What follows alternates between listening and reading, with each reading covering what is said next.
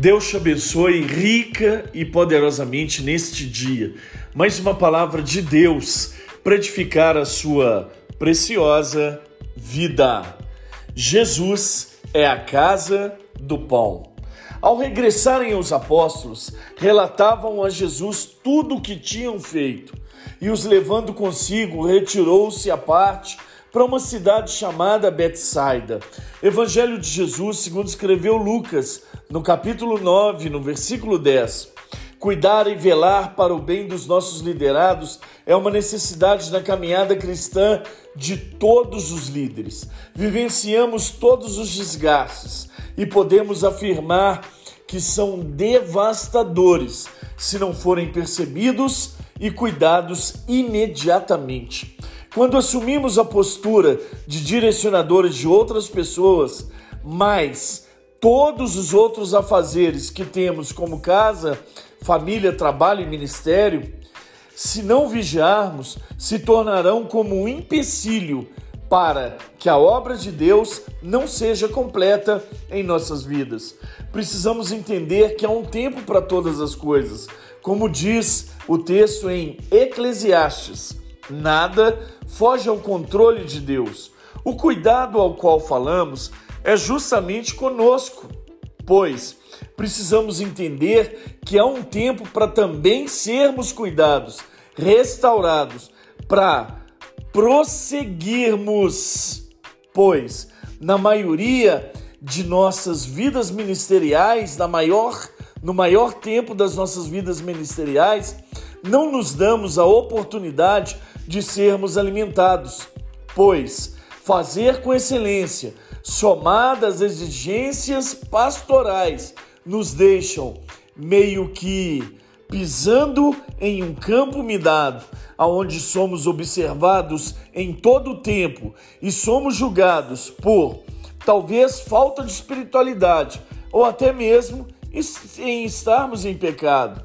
Neste texto, observamos que Jesus conhecedor de todas as coisas, depois de uma longa jornada, trata os apóstolos, os seus discípulos, como verdadeiros líderes. Na maioria das vezes, honramos os nossos líderes com palavras para que toda a igreja os reconheça. Em outros momentos, com presentes. Não que isso seja ruim, é muito bom, mas Jesus nos ensina procedimentos maravilhosos no tratamento com os nossos líderes. Tempo, direcionamento e lugar de descanso. Tempo. Os apóstolos relatavam a Jesus o que tinham feito. Entre grandes feitos e frustrações, Jesus Cristo ouviu todos os relatos. Às vezes, as pessoas só precisam falar para serem curadas, mas não encontram quem as possam ouvir. Direcionamento e levando-os consigo.